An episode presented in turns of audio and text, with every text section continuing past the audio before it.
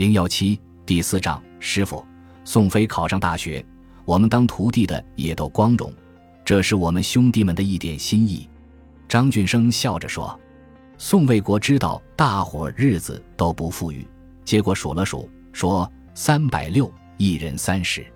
你们的心意，师傅领了，都给他们发回去。说着，把钱递给屈正才。屈正才的手像触电一般缩到身后，一脸不高兴地说。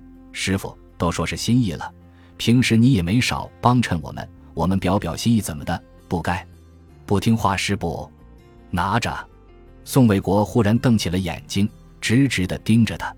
屈正才撇了一下嘴，不情愿的接过钱。师傅，您看您我们。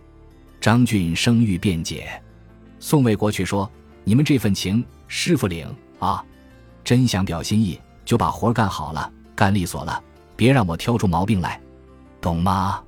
张俊生不服气的辩解：“师傅，这是两码事儿。”宋卫国却正色说：“不，一码事儿。把师傅派给你们的活儿干好，那就是对师傅最大的尊敬。我不是没教过你们，说过多少遍了，对不对？师傅，兄弟们跟了您这么多年，平时也没个机会，您怎么就？”屈正才一脸委屈的嘟囔着。宋卫国说。想孝敬师傅，以后有的是机会。你们大师伯家的老二也考上了大学，你们就没想着？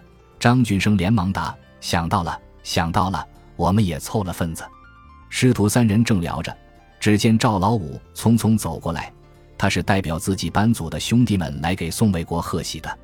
原来赵老五一众虽受杨建国与宋卫国不和谐关系的影响，但毕竟大面上还想过得去。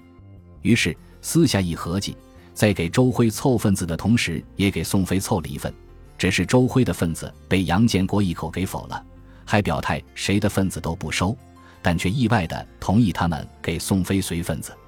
一边说着祝福的话，赵老五就把红包往宋卫国的兜里塞。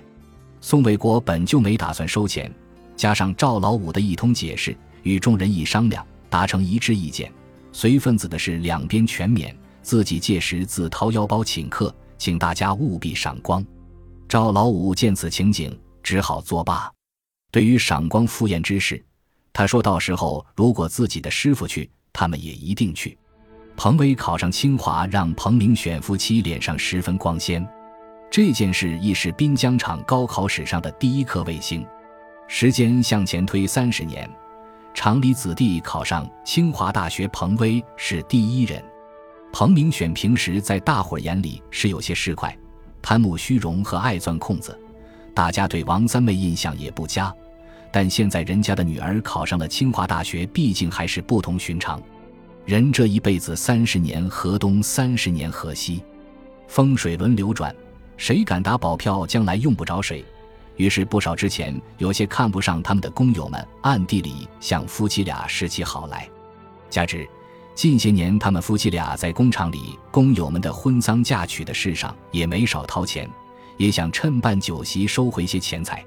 夫妻二人像打了鸡血一般，十分兴奋。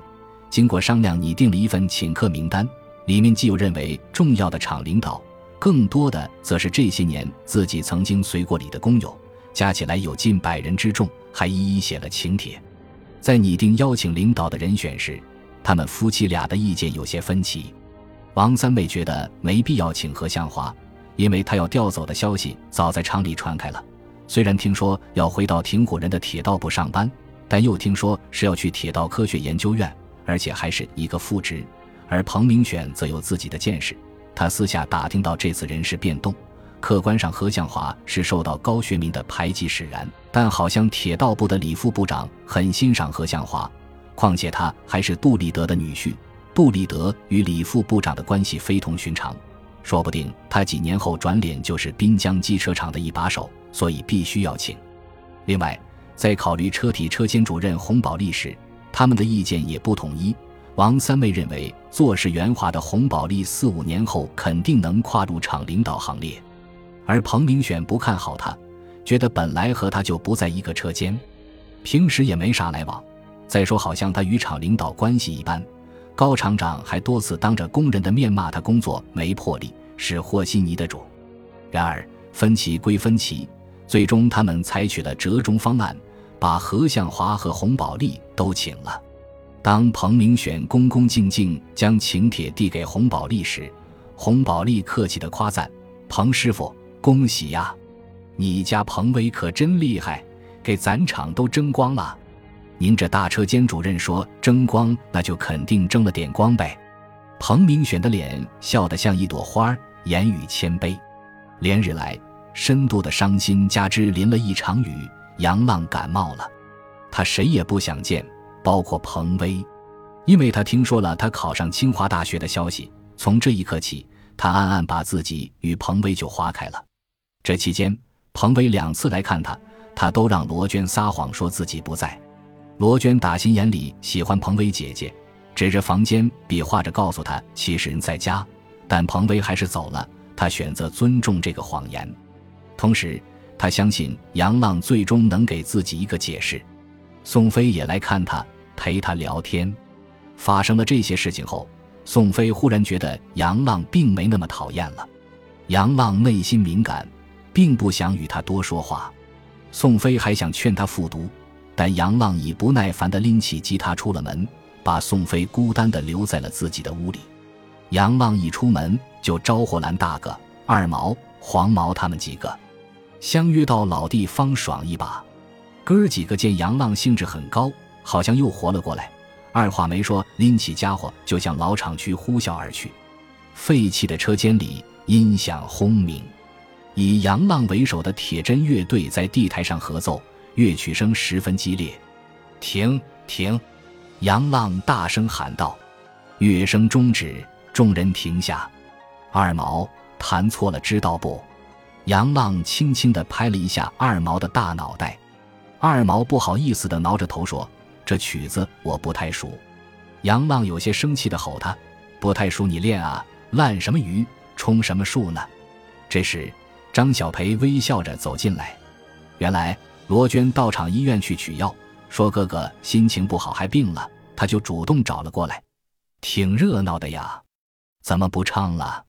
张小培梳着利索的马尾辫，一身性感的皮衣，野性十足，用挑衅的口吻问道：“杨浪眯眼瞅了他一眼，不客气的回敬：‘你嗓子痒痒，就上来吼两句，顺便我教教二毛怎么闷音。’哟，看你能耐的，怎么的，活过来了？你妹可说一直半死不活的一个多月了。”张小培表情坏坏的调侃，二毛等人忍不住也笑起来。少废话，唱不唱？杨浪逼问。张小培爽快地说：“唱《无情的情书》。”说着，踏着咯噔咯噔的高跟鞋，扭着被皮裤包裹的又圆又翘的屁股走上了台。杨浪一下子变得兴奋，大声的招呼：“OK，老叉，一、二、三。”鼓手老叉敲动锣叉，主音吉他手蓝大哥弹起前奏，扬浪拨弦。低沉的贝斯声响起，旋律欢畅，音乐劲爆，配上张小培纯正的金属嗓音，演唱不由自主地把大家都带到了嗨点。连续唱了三首，众人尽兴，于是坐在地台上喝水聊天。你真要去北京进修？张小培坐到杨浪身边问。嗯。杨浪喝了一口水，清了一下嗓子答。我可听说那学校进修费不便宜，一年学费加住宿没个万八千块下不来。二毛不无担心地说：“杨浪，我觉得你这事儿悬，你爸肯定不让你去，没钱你怎么去？”蓝大哥也一脸的不相信。对二人这一唱一和，杨浪好像听见又好像没听见。张小培瞅了瞅他，忽然大方地说：“杨浪，没事儿，我借给你，要多少你张嘴。”杨浪扭过脸看了一眼张小培，略有些感动，说：“行，仗义。这上了班的人说话口气就是不一样。”张小培自信地说：“我不是跟你开玩笑，我没钱，不过我能跟我爸借，别说万八千，三五万都没问题。”二毛咧着嘴，露出了参差不齐的大黄牙，不怀好意的调笑：“张小培，人家杨浪可是名草有主。”你这么下本钱是喜欢上他了吧？杨浪一伸手，又在二毛的扁脑袋上拍了一下子，笑骂：“瞎扯什么蛋！张小培一甩自己那好看顺溜的马尾辫，一脸不屑地回怼二毛：“我们是哥们儿，我俩小学就同桌，这份情你不懂。”众人一阵嬉笑。等收住了笑声，蓝大哥一脸认真地对杨浪说：“你真想去，我们弟兄就给你凑点，往后生活费我们也包了。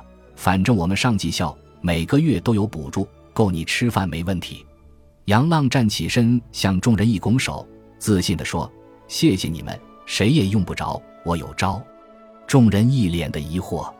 返回家属院的路上，张小培主动跳上了杨浪的自行车。对杨浪说：“不能这么天天闷在家里，并邀请他第二天到滨江公园转转。”